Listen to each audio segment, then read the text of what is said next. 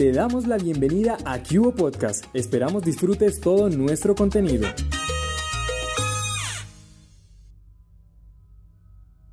Dicen que los animales tienen una habilidad especial para ver los espíritus, sobre todo los perros y los gatos, pero Moro no era un canino cualquiera. Él tenía la habilidad de detectar cuando una persona se iba a morir.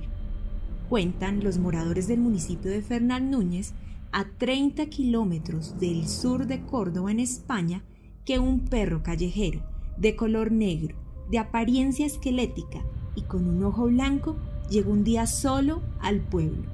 Tenía la particularidad de echarse a dormir frente a las casas donde días después alguien iba a fallecer. Pero no solo presentía la muerte, sino que además acompañaba a estas almas hasta su última morada en el cementerio del pueblo.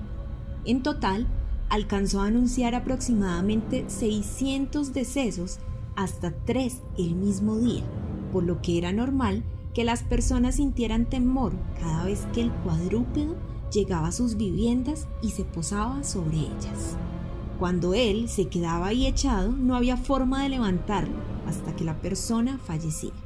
Recuerda María Rosa Laguna, habitante de este pueblito español. Cuando la comitiva del entierro iba hacia la iglesia, el perro la acompañaba y siempre iba al lado del féretro. Cuando terminaba el entierro, el animal simplemente se desaparecía, agregó Andrés Romero, quien también conoció a Moro. Triste final.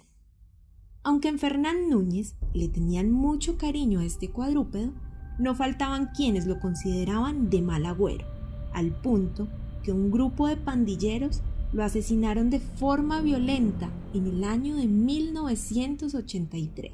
Algunos le tenían pánico, ni siquiera al pensar de que se acostaría frente a su puerta, sino que solo encontrárselo les daba miedo. Aún así, al pueblo le impactó mucho la muerte de Moro por ser tan violenta e injusta, contó Laguna. Moro era tan popular en esta región que los medios de comunicación locales no dudaron en dedicarle un artículo y contar su increíble historia.